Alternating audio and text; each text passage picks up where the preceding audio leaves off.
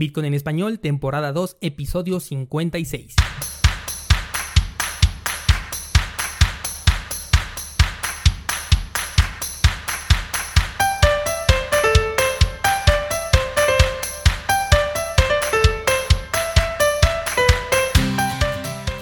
Bienvenido, esto es Bitcoin en español, el podcast donde hablamos de criptomonedas, tecnología, cadenas de bloques y, ya lo sabes, Bitcoin.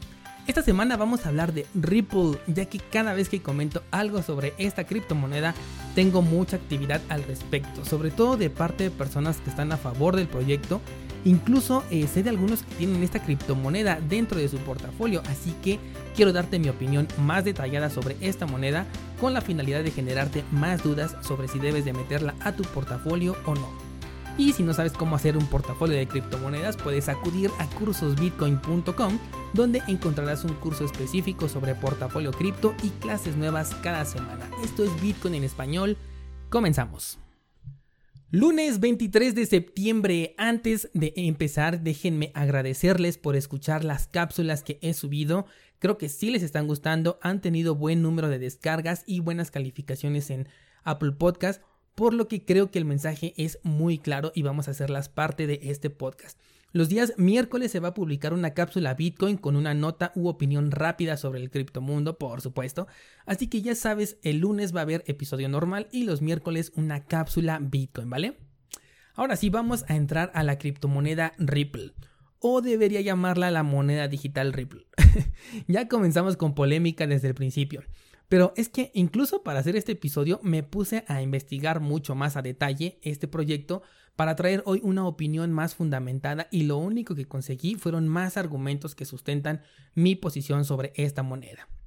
Vamos a dar contexto. Te voy a hacer una pregunta. ¿Eres partidario del sistema bancario y de la forma en la que maneja el dinero? Yo supongo que si eres escucha de este podcast, la respuesta a esta pregunta poco a poco va siendo no. Esto conforme te vas dando cuenta y vas aprendiendo cómo funciona el dinero y el sistema económico en el que nos encontramos. Bueno, pues Ripple es una criptomoneda que nace de una compañía llamada Ripple Labs. Nace con la idea de solucionar el problema de las transacciones interbancarias internacionales. Hoy en día una transferencia internacional puede tomar bastante tiempo además de ser muy costosa. Bueno, pues Ripple viene a poner fin a este ciclo anacrónico de transferencias con un sistema que permite realizar transferencias casi que instantáneas y además a costos ridículos, consiguiendo recibir dinero en cualquier parte del mundo en la moneda nacional de tu país independientemente de qué moneda venga originalmente. Suena bastante bien, lo admito, es un problema real, es una solución real, pero como en casi todo, el problema está en los detalles. Vámonos por partes. Voy a recalcar tres puntos principales que me parecen clave para mi postura de no a Ripple. Número 1. El proyecto busca solucionarle un problema a los bancos. Yo al menos estoy dentro del mundo de las criptomonedas porque no quiero tener más contacto con los bancos, porque no quiero que estos tengan el control de mi dinero porque no estoy de acuerdo en la forma en que ellos arbitrariamente deciden cuál va a ser el circulante de monedas dentro de un país sin importarles si eso afecta a la economía de sus habitantes. Entonces, si tengo un proyecto como Ripple que ayuda a los bancos a mejorar su servicio, simplemente no estoy interesado en que el sector bancario mejore, porque es obvio que como siempre ha sido, van a ver por su interés y no por el de sus usuarios. Entonces yo no quiero ser uno de sus usuarios. Aquí lo que pasa es que muchos ven a las criptomonedas y están dentro de este mundo solamente por la apreciación económica que éstas tienen. Están esperando el siguiente rally de Bitcoin y la All Season para cambiarlo todo por dinero fiat y disfrutar de una ganancia exponencial. Yo espero que al menos algunos de los escuchas de este podcast tengan una visión distinta. Porque no niego que también quiero obtener ganancias, por supuesto, pero he sido muy enfático en la adopción de Bitcoin en tu estilo de vida personal, es por eso que, por ejemplo, en cursos Bitcoin te enseño no solamente cómo hacer un portafolio cripto, sino también te enseño cómo implementar las criptomonedas a tu vida cotidiana, ya sea a través del flujo de efectivo, con añadirlo como método de pago a tu negocio, con la seguridad y obteniendo la soberanía de controlar tu dinero. Todo el contenido que hago para ustedes es enfocado no solamente en las ganancias, sino en que hagas de Bitcoin parte de tu vida diaria. Vámonos al número 2.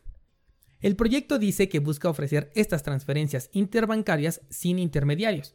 O sea, Si estamos hablando de dinero en bancos, ya estamos hablando de los principales intermediarios. Posiblemente estamos eliminando actores como Visa o Mastercard en esta transacción, sí, pero no del todo, porque para que el dinero llegue primeramente a manos del banco, muchas transacciones tienen que pasar por Visa y Mastercard. O sea, simplemente le estamos agregando otro más que en este caso ahora sería Ripple. Entonces, una vez que el banco ya tenga el dinero en sus manos, ahora sí ya pueden utilizar la tecnología de Ripple. Y este es justamente uno de mis puntos favoritos. Decir la tecnología de Ripple no significa lo mismo que decir utilizar la moneda de Ripple, o sea, XRP. Santander, por ejemplo, es uno de los bancos que Ripple ha promocionado como una de las instituciones que ya utilizan Ripple. Pero cuando hacen esta declaración, en ningún momento están hablando de la criptomoneda, sino únicamente de su tecnología. Esta FXPay creo que se llama, se me fue ahorita el nombre, con el que pueden realizar transacciones, pero en ningún momento utilizan XRP, solamente utilizan una tecnología que desarrolló Ripple. Entonces, hasta este punto, la moneda no tiene ningún uso en el mundo real como lo propone. La moneda nadie la está utilizando más que para especular con su valor. ¿Qué crees que están haciendo los bancos mientras experimentan con la tecnología de Ripple? Obviamente están viendo si es funcional, lo cual no lo dudo, para entonces desarrollar su propia tecnología blockchain con los requerimientos y necesidades de una institución bancaria y un día van a llegar y decir, gracias Ripple Labs, está padre tu tecnología, pero ahora yo ya tengo una a mi medida. Y además, ¿qué crees? Está autorizada por los bancos centrales. ¿Y qué va a pasar entonces? La tecnología de Ripple Labs va a dejar de ser utilizada por absolutamente todos los bancos porque en el momento en el que sea aprobada por un banco central se tiene que globalizar. Vámonos al punto número 3. Creer que XRP, la moneda, ahora sí, va a ser aceptada por los bancos es totalmente inverosímil. ¿Ya viste cómo se puso Francia, Inglaterra, Alemania y la Reserva Federal en Estados Unidos con respecto al Libra? ¿Por qué crees que no la quieren? Porque atenta contra el control monetario que tienen los gobiernos y las instituciones bancarias. Ripple tiene la capacidad de emitir o quemar monedas a placer. Está dentro de su protocolo, o sea, es algo normal que así fue diseñada la moneda. ¿Tú crees que realmente las entidades bancarias van a dejar que alguien más imprima dinero por ellos? ¿Crees que van a dejar la mina de oro más grande que tienen en manos de un tercero? Ahora, ¿cuántas veces hemos escuchado, por ejemplo, sobre los ataques del 51% en Bitcoin? Ah, pues imagínate que en Ripple las cosas son muy parecidas, pero mucho más propenso a que suceda porque la compañía tiene el control del 50% del circulante total de las monedas Ripple. ¿Qué control sobre el precio crees que pueda tener la compañía? Un control total, un absoluto control. Pero bueno, Ripple no se mina, no hay prueba de participación. En otras palabras, no hay un consenso real. Ripple es un pequeño banco, centralizado, arbitrario, con control total sobre lo que el precio de la moneda hace. Leí también por ahí, por ejemplo, que la moneda tiene en la mira la descentralización. Bueno, pues ya veremos si realmente renuncian al control de emisión de tokens y al control que tienen del 50% del circulante. Y la verdad es que ni siquiera estoy intrigado en verlo porque dudo mucho que lo hagan, siendo que lo pusieron así dentro de su protocolo inicial. Esta semana también tuve eh, una ligera conversación en uno de mis videos de YouTube con un seguidor que hacía mención a que cuál era la diferencia entre la manipulación de Ripple con este 50% que tiene en su poder por parte de la compañía y la manipulación de las ballenas en Bitcoin. A mí me gustaría que al escuchar esta pregunta tú ya supieras esta respuesta si, ya sigues el podcast desde hace tiempo, porque incluso le dediqué un episodio especial en este podcast a esta duda. Una cosa muy diferente es que yo cree una criptomoneda y tenga el poder absoluto de crear más o eliminarlas con la finalidad de incrementar o reducir el circulante y que además de ello me quede con el 50% de todas las monedas que yo mismo emití. Y otra muy diferente es tener un capital muy grande, o sea, yo ser una persona externa, una persona eh, común y corriente, tener un capital grande con el cual compro Bitcoin, una moneda que yo no hice, y entonces opero de manera profesional. Las reglas del mercado dicen que puedes comprar y vender, no te dice cuánto como mínimo ni cuánto como máximo, y que cada compra corresponde a una venta, que el dinero que alguien gana cuando haces trading es el mismo que otra persona pierde. Esto no es manipulación, esto es operar conforme las casi nulas reglas de los mercados financieros.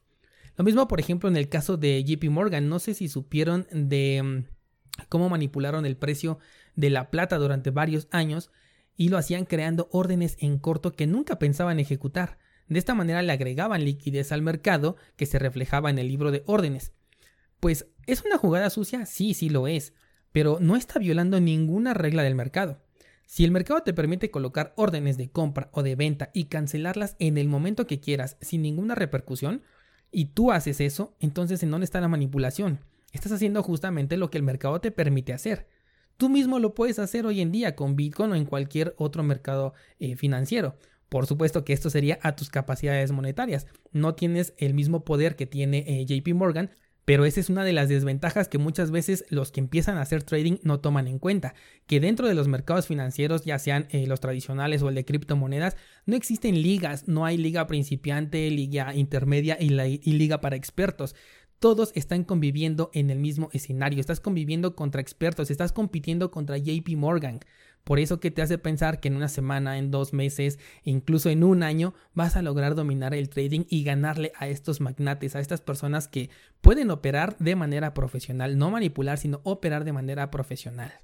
Cosa muy distinta es, por ejemplo, en Forex, en donde sí se puede imprimir más dinero, entonces ahí sí puede existir una manipulación.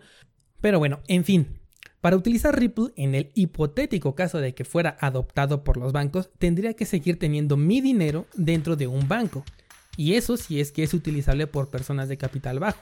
Si no es así, es decir, si se queda solamente como una aplicación para transferencias interbancarias, entonces solamente estaríamos hablando de una criptomoneda que busca ayudar al enemigo número uno de las criptomonedas. Por lo tanto, Ripple no es más que una moneda digital. ¿Qué piensas al respecto? Házmelo saber en comentarios o en contacto arroba cursosbitcoin.com. ¿Crees tú que estoy equivocado en lo que estoy diciendo? ¿Crees tú que Ripple como moneda tiene futuro, que los bancos realmente la van a utilizar? ¿Tienes Ripple en tu portafolio? Cuéntamelo, me gustaría mucho saber tu posición al respecto. Y pues nada, los espero este miércoles en una nueva cápsula Bitcoin. Yo soy Daniel Vargas. Gracias por escucharme. Hasta luego.